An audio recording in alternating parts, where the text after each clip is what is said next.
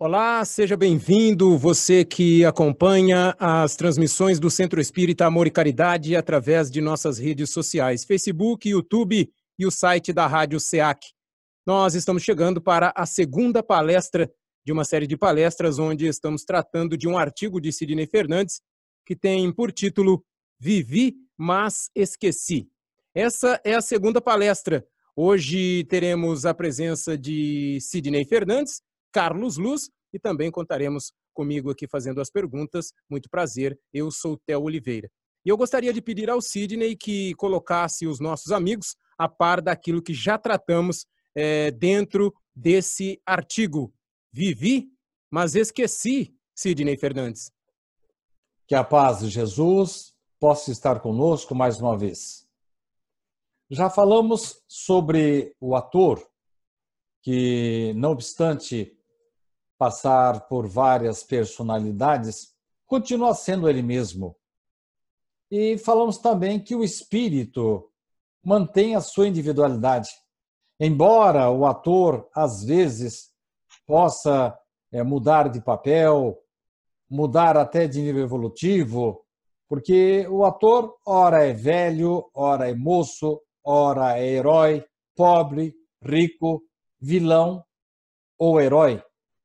Mas o espírito não. O espírito, nas suas múltiplas existências, ele mantém a sua personalidade. Isto é, o honesto jamais será um ladrão. O virtuoso jamais perderá sua dignidade. Isto é, nós não retrogradamos. Podemos reviver percepções de vidas passadas.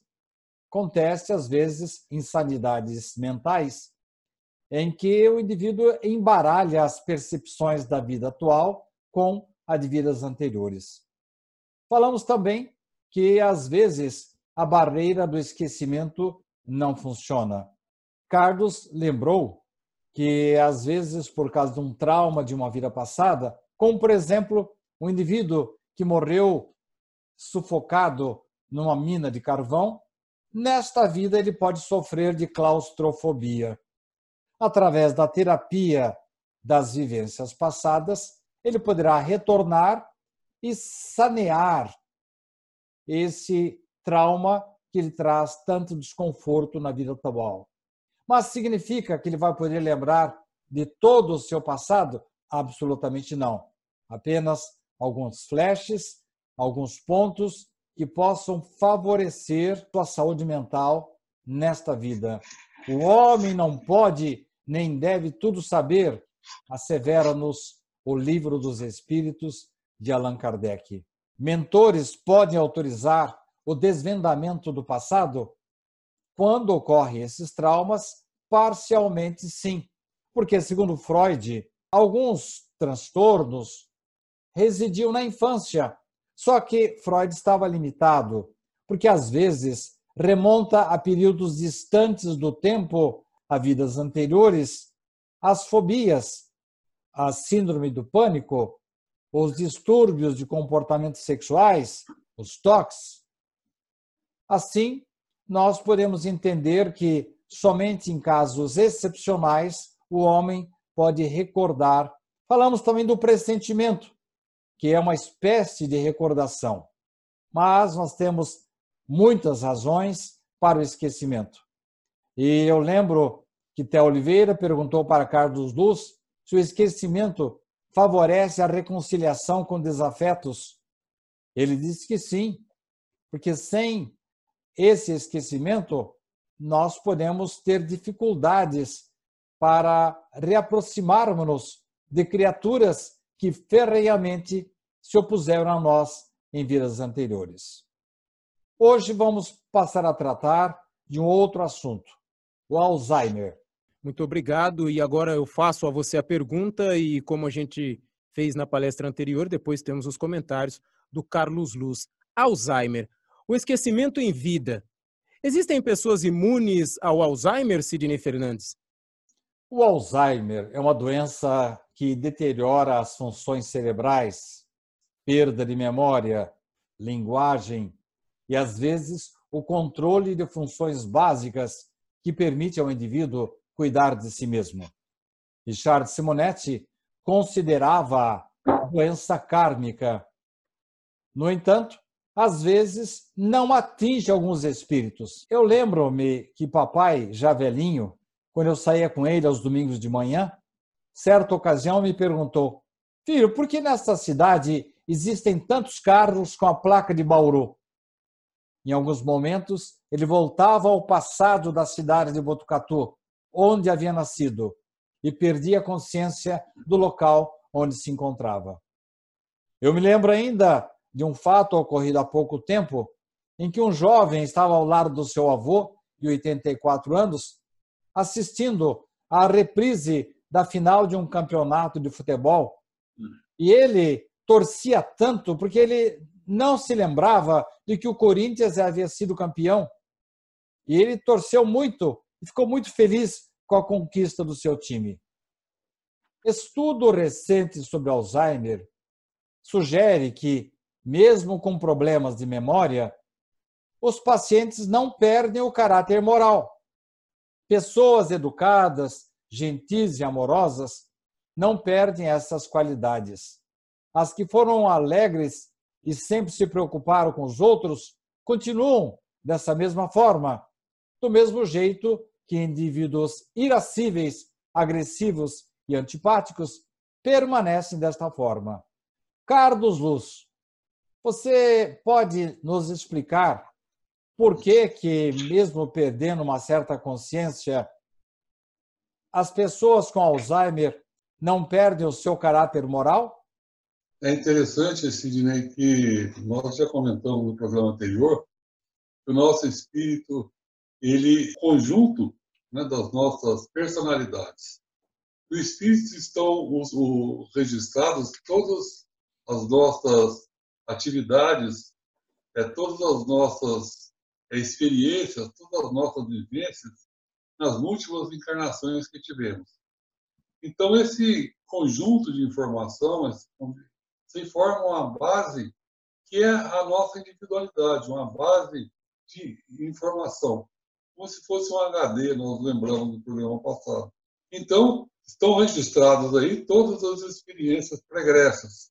A nossa memória consciente só aparecem memórias que nós tivemos nessa encarnação, com esse cérebro que nós encarnamos.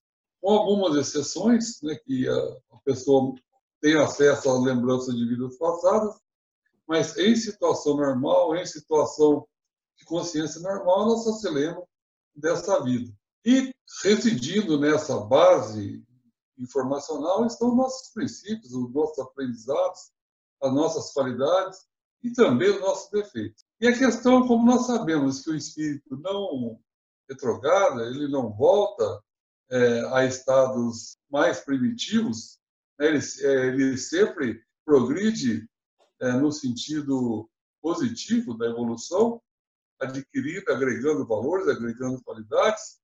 Então, essas qualidades, essas qualidades morais estão colocadas no espírito. Então, realmente a pessoa é, não, não se despe dessas, dessas qualidades. Um fato interessante é que nesses, dessas demonstrações de hipnotismo, que é, são até inclusive condenadas muitas vezes, é, é, exposição pública de, de hipnotismo, quando a pessoa está hipnotizada, ela está, de certa maneira, submetida à vontade do hipnotizador. E quando o hipnotizador sugere a ela que ela faça alguma coisa contrária aos seus princípios morais, ela não faz. Se você falar para ela eh, que ela é um cachorro, que ela é um, macaco, ela, ela assume as características do macaco ou do cachorro. Mas se você sugerir que ela é uma pessoa que ela vai fazer um striptease, por exemplo, no caso de uma moça, ela não faria, porque é contra o princípio moral dela. A menos que ela fosse uma stripper que fizesse aquilo naturalmente. Mas se ela tem aquilo como princípio moral, ela algo lá dentro dela trava aquilo. E esse, esse algo que trava são exatamente é, é exatamente a sua base moral. Isso aí, então, o espírito tem, né? E ele, ele mesmo que a pessoa não tenha memória consciente, esse registro moral ele se mantém e a pessoa sempre conserva essas, essas qualidades. Isso acontece também no Alzheimer, né, Carlos? É, a pessoa pode se esquecer, mas o seu aspecto moral parece que está blindado, está lá dentro do seu espírito, não é isso, Carlos? É, exatamente. E é interessante também que o, que o Alzheimer, sendo uma doença que atua no cérebro físico, aquelas placas beta-amiloides se formam, é, existem pessoas só descobrem que tem realmente grande quantidade dessas placas em, em situações de autópsia. Elas não manifestam a, a doença em si. Agora, o que, que acontece numa situação dessa? É que as, as, os registros de memória, os registros de inconsciente que a pessoa tem, eles encontram meios de se expressar naquele cérebro degradado e ele se manifesta. Né? É interessante isso. E, além disso, tem um aspecto kármico também né, da doença. As pessoas que, que tenham qualidades, né, que tenham praticado o bem, praticado o amor, a caridade, elas se qualificam para receber o benefício da ajuda espiritual em favor da sua saúde, isso em qualquer tipo de doença. Isso acontece também com Alzheimer. Então, mesmo que ela, olhando os dois corpos de duas pessoas que desencarnaram com Alzheimer, é, embora em uma tenha manifestado todos os sintomas, toda, toda aquela característica, aquele quadro característico da doença, a outra pode também não se manifestar. Carlos, você acabou de dizer aí que mesmo com as placas beta-amiloide existentes, parece que o organismo encontra aí em certas pessoas algumas defesas que a ciência não consegue explicar. E eu pergunto para você agora, Carlos. Você já respondeu a pergunta: sim, há pessoas imunes ao Alzheimer. Mas por que algumas são imunes e outras não, Carlos? É, é exatamente essa questão do merecimento que a pessoa tem, ou até de força interior dela também. É uma pessoa positiva, uma pessoa otimista, uma pessoa que sempre encara os problemas como desafios, por maior que eles sejam, tem confiança que superará com aquelas, aquelas limitações, aquelas dificuldades, essa pessoa, ela com certeza, ela produzirá dentro de si mecanismos que contornam o sintoma não só do, do Alzheimer, mas qualquer outra doença, e fazendo com que ela, mesmo em situação precária, ela consiga superar. Tem uma, uma vez eu li um, um caso, Sidney, de um velhinho que foi atropelado e fizeram uma, uma, uma autópsia, fizeram uma, um exame completo dos seus tecidos encontraram sinais de doenças muito graves que qualquer uma delas poderia tê-lo feito desencarnar. E, no entanto, ele nunca se queixou de doença. Perguntaram para a mulher dele se ele não falava de, de ele não se sentia mal, se ele não tinha problema de saúde. Falou assim, ah, não. Se ele estava um pouquinho indisposto, ele, ele falava que estaria melhor, daí a pouco estava bem.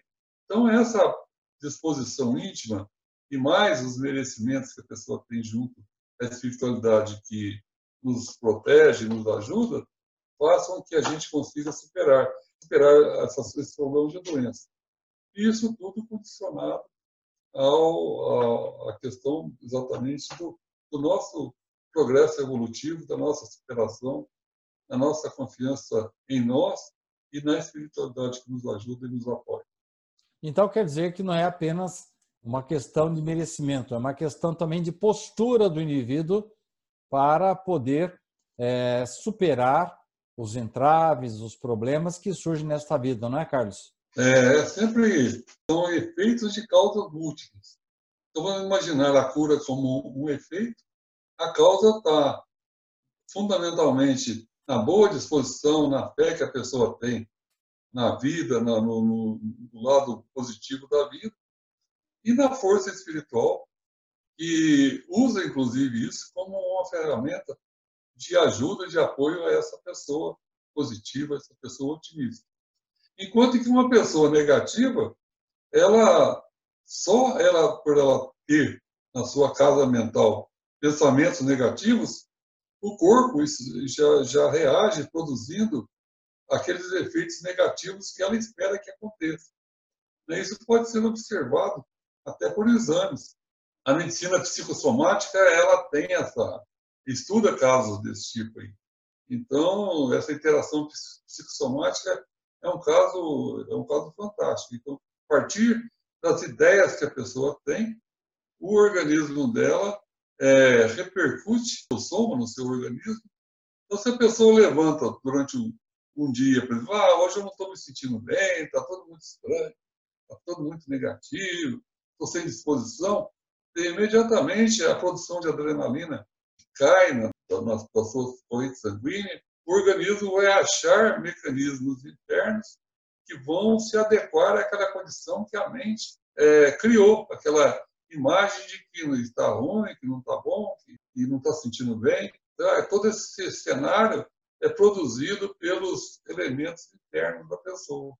Então, ser uma pessoa positiva, ser uma pessoa encara desafios, encara problemas como oportunidades de exercitar a musculatura moral intelectual para, para superá-los, é uma condição que dá uma diferença entre a pessoa ter mais saúde ou ter menos saúde, seja que tipo de doença for. Ô Carlos, é, antes que o Theo faça a próxima pergunta, eu, me ocorreu uma coisa. Você fez um comentário aí que me chamou a atenção. Que o indivíduo vence o Alzheimer não é somente uma questão de merecimento, que é apenas uma questão de postura perante a vida, mas você falou alguma coisa de religião, de espiritualização. A pessoa espiritualizada, ela vence com mais facilidade o Alzheimer? Ah, com certeza. Inclusive, os motivos técnicos, né? A gente sabendo que a nossa memória se preserva no espírito, independente do estado físico do corpo? A gente tem esses casos aí de o espírito ele reencarnando, ele puxando a situação, fazendo regressões, ele se lembra, quer dizer, está registrado no espírito. O esquecimento do Alzheimer é um problema físico. Né? Nós diríamos, se fosse um computador, a gente diria é um problema de hardware não um problema de software. Né? É, então, o Alzheimer seria uma doença do material, da parte do hardware. Né? O, o espírito é, manter íntegra a sua, a sua capacidade de cognição, a sua capacidade de memória.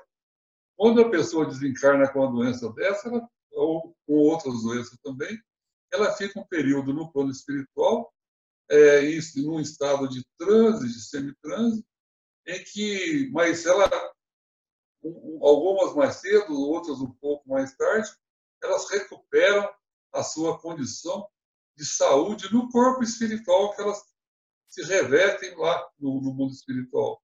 Então, ela tem um cérebro nesse corpo espiritual, tem um, os órgãos desse corpo espiritual, e ali, né, num primeiro momento, ela transfere parte do, dos, dos sintomas que ela tem para esse corpo, mas rapidamente ela recebe tratamentos também no plano espiritual, conforme nós temos notícia na literatura de André Luiz, e a partir dali ela, ela restaura a sua memória, restaura as suas funções.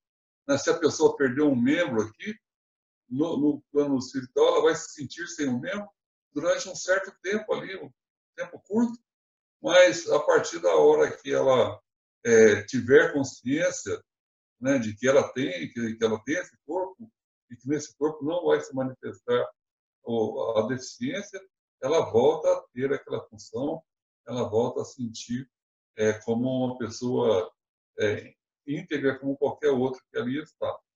Então, o Alzheimer, quando a pessoa desencarna, ela fica um tempo no plano espiritual, com aquela confusão, com aquela sintomas de demência, mas a partir de um certo tempo, ali pode ser mais curto ou mais longo, ela vai recuperar então a sua capacidade de cognição, de processar informações, né? e a sua capacidade de registrar é, eventos e, e, se lembrar de eventos antigos que, que, ela tinha. É um caso até interessante que, que, que aconteceu no, no próprio Centro Espírita Amor e Caridade, de um doutrinador que era um ótimo doutrinador, tinha muita coerência no que falava, tudo. E a partir da hora que foi degradando a sua, a, a sua parte cerebral, né? não Sim. foi especificamente Alzheimer, mas foi outras doenças degenerativas do cérebro, ele foi perdendo a, a sua capacidade de compreender o espaço que ele estava, perdeu a noção de espaço, né? não falava coisa com coisa. Mas quando ele estava na reunião mediúnica, ele voltava toda a lucidez, toda a coerência, a capacidade de argumentação que ele tinha em conversar com os espíritos, tão boa quanto, ou melhor, do que quando ele era mais jovem.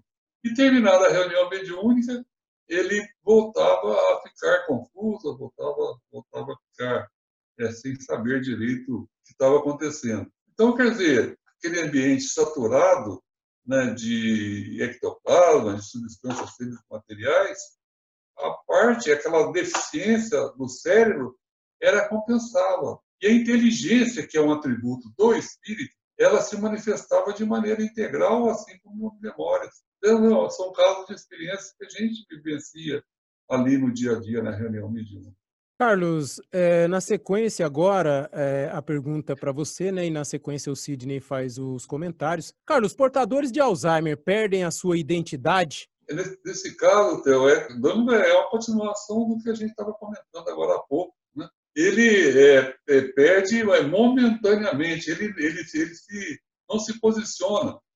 Né? Ele não se localiza, não sabe quem é o filho, quem é, se aquela pessoa é filho dele ou se não é e perde a consciência até de si mesmo. Mas isso aí devido a um problema na parte física do cérebro. Mas lá, ele, como espírito, tanto que num estado alterado de consciência, né, um espírito de uma pessoa com Alzheimer, ou no caso, por exemplo, Kardec cita na revista Espírita, um caso de um deficiente, né, de uma criança com, com deficiência mental, ele se manifestou na reunião mediúnica de maneira coerente, de maneira. porque ele, no estado de espírito, aquela limitação imposta pelo corpo físico deixou de existir. Então, ele se manifestou com coerência, conversando, com argumentos. Então, uma pessoa com Alzheimer, ela pode ser, inclusive até, são, são casos, não são casos muito comuns de acontecer, mas acontece em reunião de mediúnica, da pessoa manifestar na reunião mediúnica, e nessa manifestação ela tem coerência no, no que fala, na resposta. E o que é interessante também no caso do Alzheimer é que a pessoa tem um tipo de uma anestesia, é, ela, ela não tem muita consciência do mau estado é, cerebral que ela passa. Isso aí deixa ela, ela assim, parece que isenta de sofrimento. Assim dá uma moratória para ela em termos de sofrimento. E aí ela passa a ser uma pessoa, um karma mais da família, quer dizer, a doença geralmente ela vem para ensinar alguma coisa para a pessoa.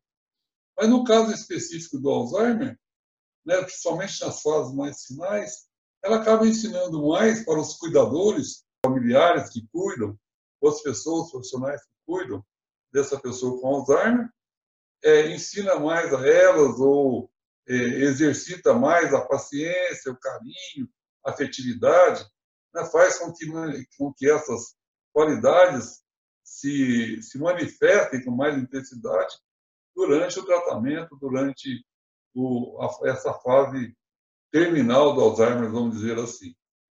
Então, é essa característica, ser mais útil em termos de evolução e de progresso espiritual, aos familiares. Agora, não podia pensar que a pessoa ficou com a doença só para progredir os que estão em volta, a menos que ela tenha aceitado isso antes de reencarnar.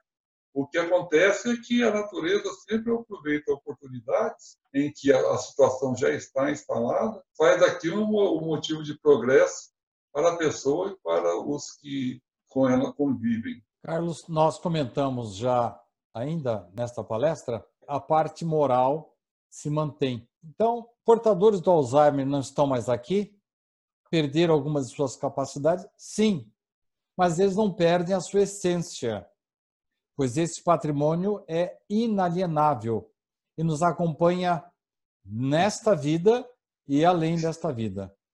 Allan Kardec, já no século XIX, ele não trata especificamente do assunto, mas já nos revelava que a alma jamais perde a sua individualidade. Em seu perispírito, o fluido característico da atmosfera do planeta e a aparência de sua mais recente encarnação. Então, a nossa essência ela é mantida ainda nesta vida ou além desta vida. É, exatamente.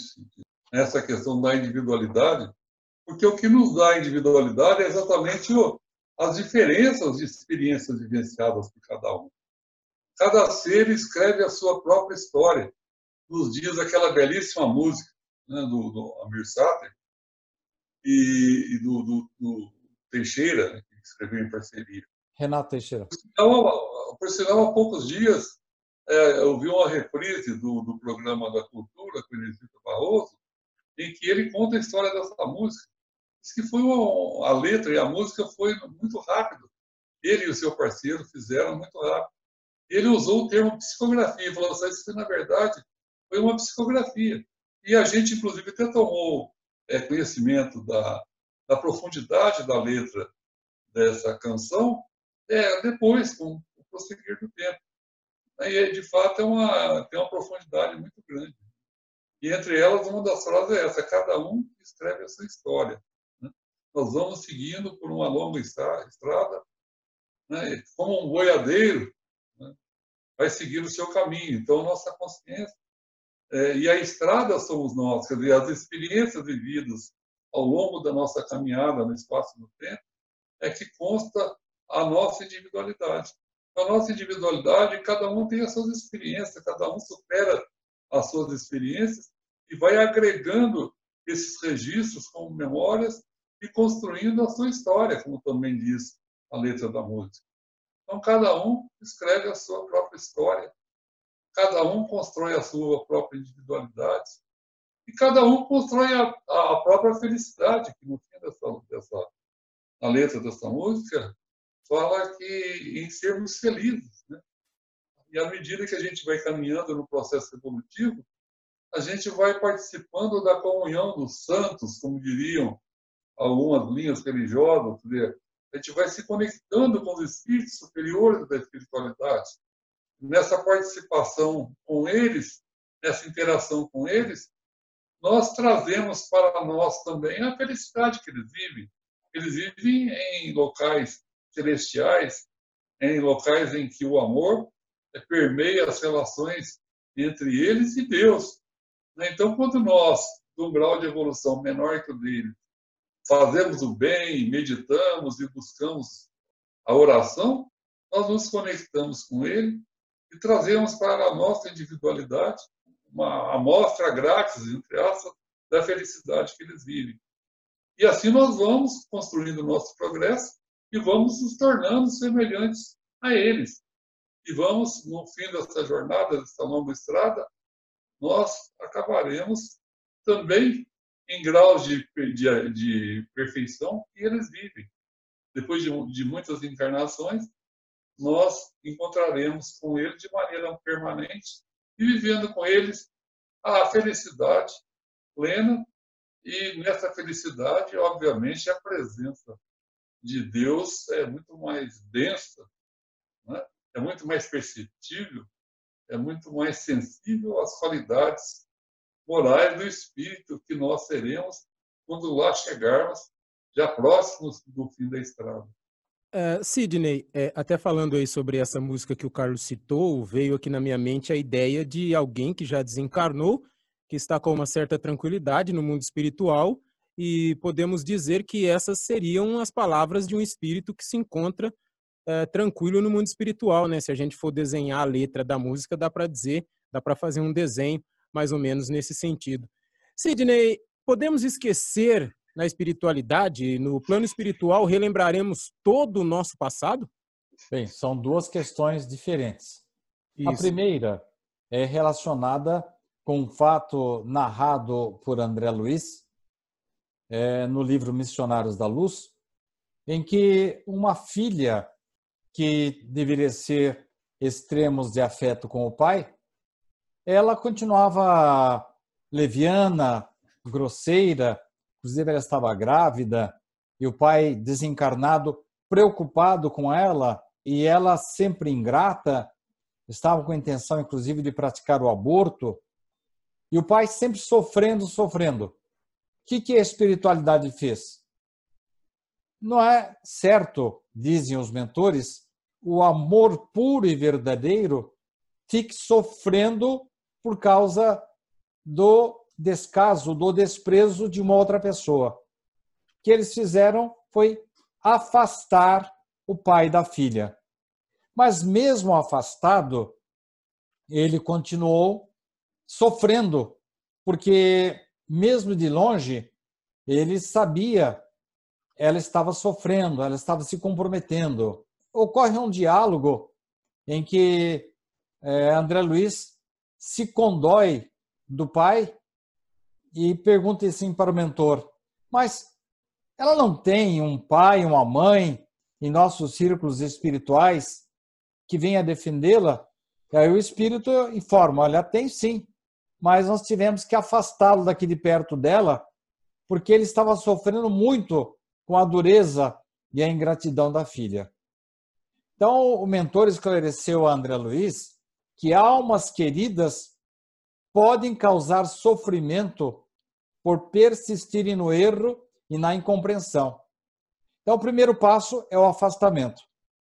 Mas o pai não conseguiu se esquecer dela, mesmo estando afastado. Fizeram os mentores, promoveram nele um tratamento magnético para que ele se esquecesse da filha. Então, operaram uma espécie assim de apagamento da sua memória. Com isso, o pai ficou numa espécie, como disse o Carlos na questão anterior, uma espécie de anestesia que impedia que ele se lembrasse que tinha uma filha, para não sofrer tanto com o seu erro e a sua incompreensão. Queria seus comentários agora, Carlos, sobre esta passagem reproduzida por André Luiz no livro Missionários da Luz. É interessante um comentário que a gente pode fazer sobre isso, é que a capacidade de, submeter a sofrimentos e sair desses sofrimentos, voltar à normalidade, é o que se chama de resiliência, né? que é uma, uma propriedade do matéria, dos materiais, que tende o aço, por exemplo, você entorta o aço, solta, ele volta a ficar esticado. Uma mola que você estica e solta, ela volta à sua posição normal. Então, a, a pessoa, os espíritos mais evoluídos, eles têm alta resiliência. Eles têm capacidade de passar por aquela situação de dificuldade e se recuperarem rapidamente. Jesus, por exemplo, passou pelo Calvário e depois, já no, no, alguns dias depois, ele estava caminhando entre as pessoas, né, materializado e praticamente temos já superado todo aquele sofrimento, toda aquela dor, toda aquela ingratidão que ele sofreu. É uma dor moral que semelhante, entre aspas, ao desse pai que, que, que passou pela filha. Então, a capacidade de enfrentar o sofrimento com forças interiores é característica de espírito evoluído. Então, ele, os espíritos mais evoluídos viram que esse pai não tinha um nível de evolução ainda suficiente para suportar a dor das atitudes que a filha tinha pelo seu livre-arbítrio. Então, a maneira que eles tiveram de auxiliar, de fazer a caridade para ele, foi exatamente bloquear a memória, atuar na memória. E essa maneira, então, de atuar na memória, tanto no sentido de reviver fatos, quanto no sentido de é, ocultar fatos, são recursos de evolução muito interessantes que a gente usa, inclusive, em reunião mediúnica. Né? O espírito que se manifesta lá é o problema da memória do espírito. Aí já não é mais problema de perda de memória do Alzheimer, que é um problema do, do hardware, que é do problema da, da parte material do ser, que é o, o cérebro do corpo físico. No caso das reuniões mediúnicas do espírito que não se lembra de ter praticado um mal é questão dele, da memória dele. Eles são bloqueios internos que ele tem de não se lembrar do que ele fez. E aí, na reunião mediúnica, em caso de doutrinação, a gente tem recursos, e a espiritualidade mobiliza, a gente tem recursos de pedir a espiritualidade e ela os dá para que esse espírito tenha é, reavivado a sua memória em função de atitudes que ela fez. É muito comum numa reunião de, de desobsessão o espírito estar falando, pensando em fazer justiça, falando que ele foi muito prejudicado por aquele fulano e que o que ele fazia era justiça. E o esclarecedor alega que ele não está fazendo justiça, ele está fazendo é vingança. Justiça cabe a Deus, que conhece todas as causas, todas as motivações humanas, em todos os níveis de evolução. Então, o único que pode fazer justiça em essência é Deus. Cabe a gente, então, perdoar sempre, como nos ensina o Evangelho de Jesus. E o Espírito não se conforma com isso, acha que ele está fazendo justiça né, com as próprias mãos. E no caso desse, que ele persiste em querer fazer justiça, acha que foi muito prejudicado por, por aquela pessoa, nós trazemos a lembrança dele, no caso de esclarecimento, se por acaso não foi ele que começou aquilo, se por acaso não foi numa situação anterior que aquela pessoa prejudicou, que ela tenha sido prejudicada por ele. E sempre acontece situação desse, desse tipo.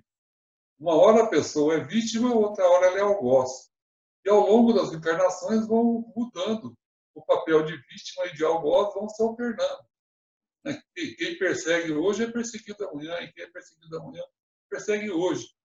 E a reunião mediúnica de subseção tem a qualidade de romper essa cadeia de vingança e sofrimento e vítima e algoz rompe e, e retorna, estabiliza, retorna um bom relacionamento entre essas duas almas que se perderam no caminho dos tempos. E aí, o, aquele espírito, então, que estava achando que estava fazendo justiça, a espiritualidade na reunião mediúnica faz com que aflore a lembrança dele situações em que ele era o algoz. E muitas vezes ele percebe que ele fez coisa pior para aquela pessoa do que ela fez para ele. E aí, nessa, numa situação dessa, ele cai num, num estado de abatimento, de percepção, de que realmente tudo aquilo que ele falava contra a outra pessoa valia contra si mesmo. Todo o julgamento que ele fazia sobre o outro valia para si mesmo. Aí, nessa hora, a caridade, inclusive, nos é, ensina que devemos levantar essa pessoa, falar que tanto tendo percebido isso, que era importante, então, ele, era, ele perdoar, que a perdão liberta quem perdoa, não quem é perdoado, e através de argumentações assim, há um reconciliamento entre a vítima e o algoz. E lembrando que sempre que esses casos persistentes, difíceis, de vítima e algoz, ela, ele começou num, num amor que, que um deles se sentiu traído. Muitas vezes foi um engano, foi uma armadilha que foi armada. Então a pessoa sentindo aquele seu, é, aquela sua frustração, aquela sua, aquele, aquele amor que ele tinha tão grande, ele se sentiu traído e aí começa esse processo de vítima e algoz. E a partir da hora que a gente, é, usando essa argumentação na reunião mediúnica, mostrando para ele a importância do perdão e que os atos que ele cometeu foram de igual teor dos atos que ele condena no, na sua vítima, ele passa a pensar no perdão e daí a pouco ele volta a sentir aquela sensação de amor que ele tinha por aquela pessoa. Então, são momentos importantes que quem participa de reunião mediúnica deve ser sempre ter um caso desse para contar. E a partir dali, então, aquele amor que ficou doente se transformou em ódio, em um ódio intenso, e que esse ódio se estendeu ao longo de séculos, né? ele ali naquele momento é recuperado e a, a, a, intensidade desse amor é recuperada e aquela sensação de amor que unia aquelas duas almas passa a ser intensa e pura como foi. E aí é um momento muito importante e esse espírito é levado então no plano espiritual e recomeça um novo ciclo, uma nova aprendizagem. Theo, você me fez né, praticamente duas perguntas e a primeira nós já respondemos. E agora eu estou relembrando aí que você me perguntou se no plano espiritual nós passamos a ter plena consciência do nosso passado. No livro dos Espíritos, nós encontramos a informação de que o espírito, depois da morte, tendo vivido muitas vezes na Terra, vai se recordar dessas experiências. A gente logo deduz que bastará a gente morrer para conhecer todo o passado. Mas não é bem assim que as coisas funcionam. Essas lembranças não ocorrem completa e inopinadamente. A recordação abrupta de existências passadas poderia nos trazer sérios inconvenientes. Sinteticamente, discorrer sobre uma experiência que consta do livro Nosso Lar, de André Luiz, com Dona Laura, mãe de Lísias. André Luiz, que praticamente foi adotado por Dona Laura, porque a sua mãe se encontrava em outro plano muito superior e ela praticamente o, o envolveu como se fosse seu filho, ela disse a André é, que passou por um processo de recordação. O André disse para ela: Olha, eu estou estranhando que até o momento eu não consegui tomar consciência do meu passado espiritual ainda. Dona Laura informou: Meu filho, as coisas não são assim. A gente não vai recordando de tudo, porque essas recordações podem nos, não nos fazer bem. E ela contou a própria experiência dela. Ela precisava se preparar, como estava se preparando naquele momento para uma nova encarnação. E eis que ela e o marido pediram ao plano espiritual permissão para recordar.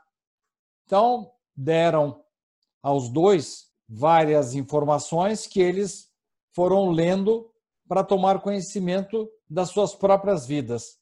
E André pergunta: mas só a leitura desses textos foi suficiente? Não. Nós tivemos que passar por operações psíquicas com passe, passes de espíritos técnicos no nosso cérebro só a partir daí que nós conseguimos penetrar nos domínios emocionais das recordações. E mesmo assim, nós tivemos acesso a apenas 300 anos de nossa memória integral. Então, como estamos vendo, nem sempre nós estamos preparados para ter consciência de débitos anteriores perante a justiça divina. As recordações não ocorrem assim, de uma hora para outra, inopinadamente. Carlos, gostaria que você comentasse ligeiramente, nós já estamos chegando ao final do nosso tempo, mas queria que você desse, fizesse algum comentário sobre esta questão de recordar-se ou não das vidas passadas depois do desencarne. É, Sidney, realmente essa questão de ter acesso a informações de vidas passadas ela é dosada ao espírito que desencarna e chega ao plano espiritual na justa medida das suas necessidades evolutivas e também na, na proporção do seu da sua evolução, né?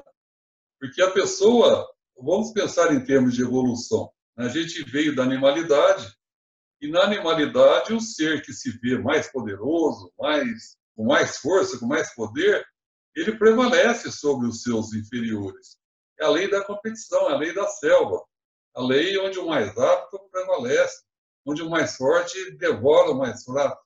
Ele chegando no plano espiritual, tendo uma evolução pequena no, no, no reino humano, ele quer se ver é poderoso, quer se ver é, de maneira. faz parte do, da maneira de ser dele essa visão do reino animal. E aí, se ele ver que ele fez muita coisa errada, muita coisa atrapalhada, isso aí vai atrapalhar a visão que ele vai ter do futuro. Vai, vamos dizer assim, vai matar a esperança dele. Então, é preferível que ele não veja isso e que seja tra trabalhado ao seu lado positivo. E que, à medida que ele vai adquirindo qualidades, ele vai, por si só, se lembrando de fatos passados ou reconhecendo no seu íntimo os erros que tem. As reflexões que nós fazemos, né, quando à noite, quando nós repassamos o nosso dia, a, a busca que nós fazemos na nossa rotina diária, procurando erros, e maneira de agirmos melhores e mais perfeitos, ali a gente vai encontrando alguma dica do que, que a gente deve fazer para se melhorar.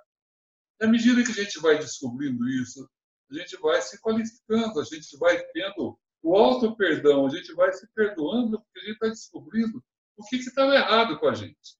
E a partir dessa descoberta, a gente vai agindo de maneira mais coerente com os nossos valores, os valores que estão no Evangelho de Jesus.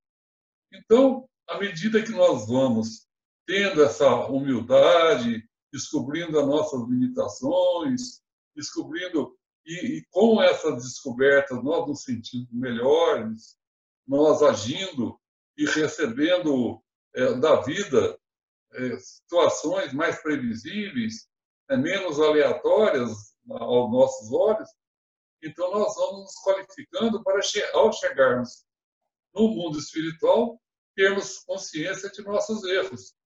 Porque aí, é, a partir da hora que a gente adquirir um, um certo grau de evolução, a gente tem contato com esses erros e a gente também tem um background, uma, um lastro positivo para contrabalançar isso.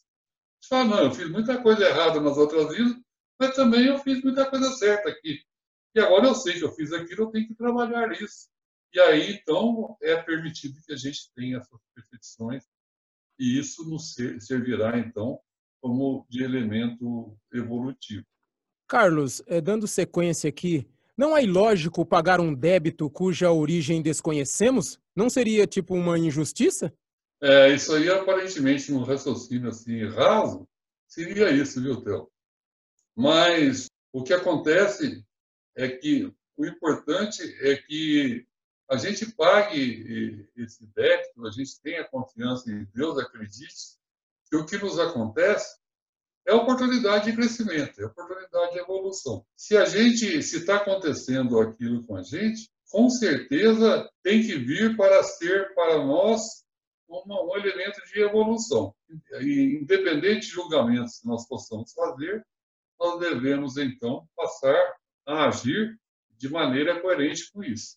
Eu acredito que o, que o Sidney deve se lembrar de um exemplo lá do, do Richard Simonetti, ele pode até nos clarificar com isso, enfim. Realmente, uma vez eu perguntei para Richard Simonetti é, o que ele diria do esquecimento do passado. Não é ilógico, perguntei para o Richard, paguemos um débito cuja origem desconhecemos? Ele até comentou um caso de uma pessoa que fez essa pergunta para ele no meio da rua.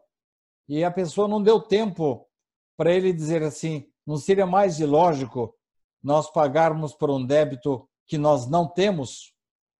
Então, Richard faz um comentário dizendo que há várias razões para essa amnésia. Ela funciona em nosso benefício, principalmente quando, quando somos chamados à reconciliação com os desafetos de vidas anteriores. Será que a gente conseguiria abraçar um filho sabendo que ele foi odiado inimigo? É, eu falei para ele, realmente não seria fácil, Richard. E considere ainda, disse ele, que o esquecimento nos proporciona a bênção do recomeço, ajudando-nos a superar paixões e fixações que determinaram nossos fracassos. Conservamos apenas a experiência com aquisições morais e intelectuais que são inalienáveis a se manifestarem na forma de impulsos e aptidões. Bem, caros irmãos, estamos chegando ao final da nossa palestra. Eu quero agradecer ao Theo, ao Carlos Luz a participação. Com isso, nós encerramos o tema do meu artigo Vivi, mas esqueci. E eu quero terminar lendo uma orientação de Emmanuel, contida no livro Consolador. Diz Emmanuel: Se estáis submersos em esquecimento temporário, esse ouvido é indispensável à valorização de vossas iniciativas. Não deveis provocar esse gênero de revelações. Os espirituais conhecem melhor as vossas necessidades e poderão provê-las em tempo oportuno, sem quebrar o preceito da espontaneidade exigida para esse fim. Eu quero agradecer a sua atenção. Eu espero que você tenha aprendido como nós três aprendemos nessa conversa e que Jesus possa estar sempre conosco.